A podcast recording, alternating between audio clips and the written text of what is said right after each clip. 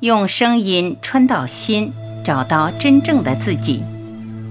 大家好，欢迎收听由张晚琪爱之声 FM 出品的《杨定一博士全部生命系列之时间的陷阱》，作者杨定一博士，编者陈梦怡，播音张晚琪。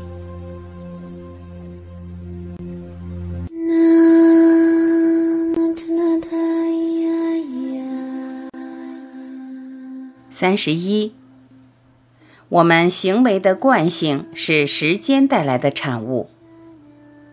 前面提到时空的观念，从物理的角度来看，空间和时间是分不开的，一般把它称为空间时间的连续谱，也就是认为空间和时间联手创出一个四度时空的世界。我们也提到，比较正确的表达是。只有时间的连续谱，没有时间，没有空间，是有了时间这个第四维，才有空间的三维好谈。前面提过，透过动，我们才有一个时间前后的观念。反过来，时间也强化动的观念，有个前后，才让我们可以在空间上比较，而随时带来动。随着文明发达，我们的动越来越快。换句话说，第四维时间的单位越来越精细，甚至到了头脑和五官跟不上，要出动各种设备来量的地步。人类上古时期留下的许多遗址，是多少个十年，甚至要几辈子才能完成的。这也是人类当初衡量时间的单位，后来的人才开始有几年或几个月来表达。到今天，我们开始用分秒这种单位来衡量。现在甚至连一秒都嫌太长，我们还有毫秒、微秒、奈秒、皮秒、飞秒的观念，把衡量时间的单位切割得越来越细。这样还不够，我们把空间也落到同样精细的范围，开启了纳米或皮米的时代。量子物理的发展也就是这么来的。这样的过程自然把我们的步调加快，人类也就自然进入数位时代。在跨到社交媒体的年代，每个人都练就一心多用的本事，随时应付各个层面纷纷到来的资讯和刺激。但是从生理的角度来看，时间其实是神经架构的产物。时间的步调快，身体的反应也要跟着快。也就等于在神经细胞的层面上建立一个快步调的神经回路，只有同一组神经回路不断重复自己，步调才能快上加快，最后变成一个自动反射，让我们一遇到事就可以立即反应。透过这种方法，人人看起来都可以一心多用，开启多工模式，同时处理许多作业。然而，每项作业其实还是需要一个单独的回路来指挥，只是每个回路完成的时间越来越短，感觉上好像一个人可以同时面对不同的刺激。但是仔细观察，头脑的作业还是线性的，依照先来后到的顺序在运作。最多是每个回路运作的时间不断缩短，而且速度是一般人想象不到的快，让我们感觉不到它还有一个先后顺序。我们面对时间的要求，随时要立即回应，也就自然把头脑回路运作出来的刺激和反应当做真的，就好像在脑海里建立了一个新的世界。透过头脑的想象，整合五官带来的回路，进一步创出一个虚的现实，让我们觉得这一切都再坚实不过了。非但让我们生活在一个虚的现实，还不知不觉就困在其中。因为步调快到一个地步，我们全部的心力都在这个虚的现实里运作，根本意识不到除了这个虚的现实之外还有什么。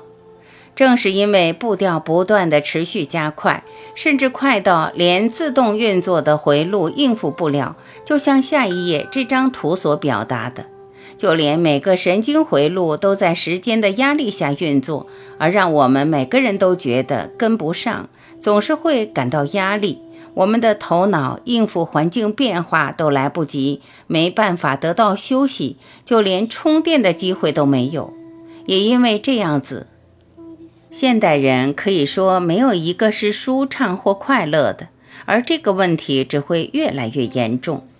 这种发展，也就是你我每一个人这一生都在面对的，自然让我们的生活透过密集的反应，建立成一种惯性的总和。而且反应的速度快，快到让我们以为自己有一个自由意志在运作，却意识不到脑最多只是一个超级电脑或超级处理器，随时面对很多选择，要在其中选一个，根本谈不到什么叫做自由意志，充其量只是不断为环境的刺激排列优先顺序，忙着做反应。环境的步调太急，回路的运作太快，我们认为这就是全部，根本看不出这些选择其实是顺着一个蓝图在运作。这个蓝图就是之前谈到的业力或因果。因果和业力并不是根据自己或别人的意志而来，而是全宇宙可见、不可见的所有力量的组合。他没有刻意想带来一个好的结果，也没有要刻意带来坏的后果，没有刻意想帮助我们，也没有要特别欺负我们，最多只是反映全部累积的力量。我才会不断的说，一切我们所看到、体验到的这一生，全部都是注定的，而这些话是再科学不过了。所以从这个因果的层面去着手。想从人间找到一把钥匙是不可能的，它本身就是幻觉，让我们觉得它好像是真的。这个层面从绝对整体来看根本不成比例，倒不需要从它身上着手去分析、去理解它，不光耽误时间，而且还找不到一个出口。反过来，最多只是轻轻松松。把全部和时间相关的特质、事物、观念挪开，这个非时间的领域自然浮出来。这个非时间的层面，我们每个人都有，最后都可以找到。全部的练习，包括沉浮和参，最多只是把我们最原初的记忆找回来，同时建立我们的信心。我们其实什么都不用去做。本来就有这个非时间的层面，只是透过这个人生让我们忘记了，所以最多只是把它想起来，让它自然浮出来。练习惯性存在是用来打破的。我在国外时常用这个标题当做一个练习的功课。每一个人其实随时都被惯性绑住。这个练习最多是让我们发现自己的运作一直在习气里。一天下来，我们有各式各样的习惯，比如说早上一起来从哪边下床，被子怎么叠，是先喝水还是先上洗手间？上洗手间是发呆还是要顺手抓个东西来读？先刷牙还是先洗脸？怎么吃早餐？是中式、西式？或水果餐，一定要到哪里带一杯咖啡，或绝对不喝咖啡。在路上是划手机还是听音乐？到了办公室，先找人讲话还是先开电脑？开会要抢在前面发言，还是最好不要让人发现？下班是马上离开，还是多留一会儿把事做完？到了家先洗澡，还是赖在沙发上看电视？是累了才睡，还是几点前一定就寝？睡觉是抱着被子还是躺平？每个人都有自己的习气，一天下来，各种惯性是数不完的。一年三百六十五天，观察自己的惯性，每一天有意识的在其中选一个，打破这个惯性。也许是更动刷牙洗脸的顺序，换个地方喝咖啡。或放过今天这杯咖啡。开会时本来不说话，试着主动说一句，或者本来抢在前头，今天刻意不说话，专心听别人说。一天选一个来实验，而且一天只要做一个。透过这个练习，我们自然会发现，光是踩一个刹车，换个步调，就可以把一个回路的运作中断，去打破惯性。我们不是去面对过去的习气，而是建立一个新的回路来打破过去的惯性。一个习惯至少让它中断一次，就让头脑造出一个新的回路。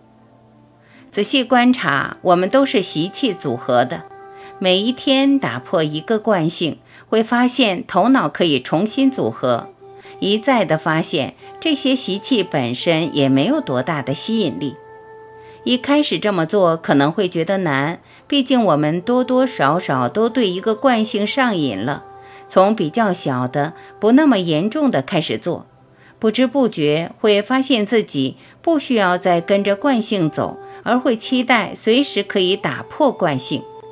这一来，自然就带来一个新鲜的回路，每天都像重新开始。神经的回路反复遇到同一个问题、同一种刺激，运作的速度自然会越来越快，才可以应付环境的变化。这些回路会敲定我们的惯性，包括行为上的步骤，也就建立我们的个性、人生观、价值观。可惜的是，我们意识不到自己离不开习气，意识不到自己只是惯性的总和，而且这些惯性和习气是头脑很难理解的。我在全部的你提过我是怎么建立的。也提到，我的组成其实比我们想象的更广，不光是这个身心，还包括家庭、社会，甚至身为人所带来的。我更在集体的失意和落在地球谈到人类的特质，我们怎么都想不到，正是这些特质和价值在约束我们。一个人要解脱，到最后要打破时间的观念，要打破时间的观念。还是要从人的特质跳出来。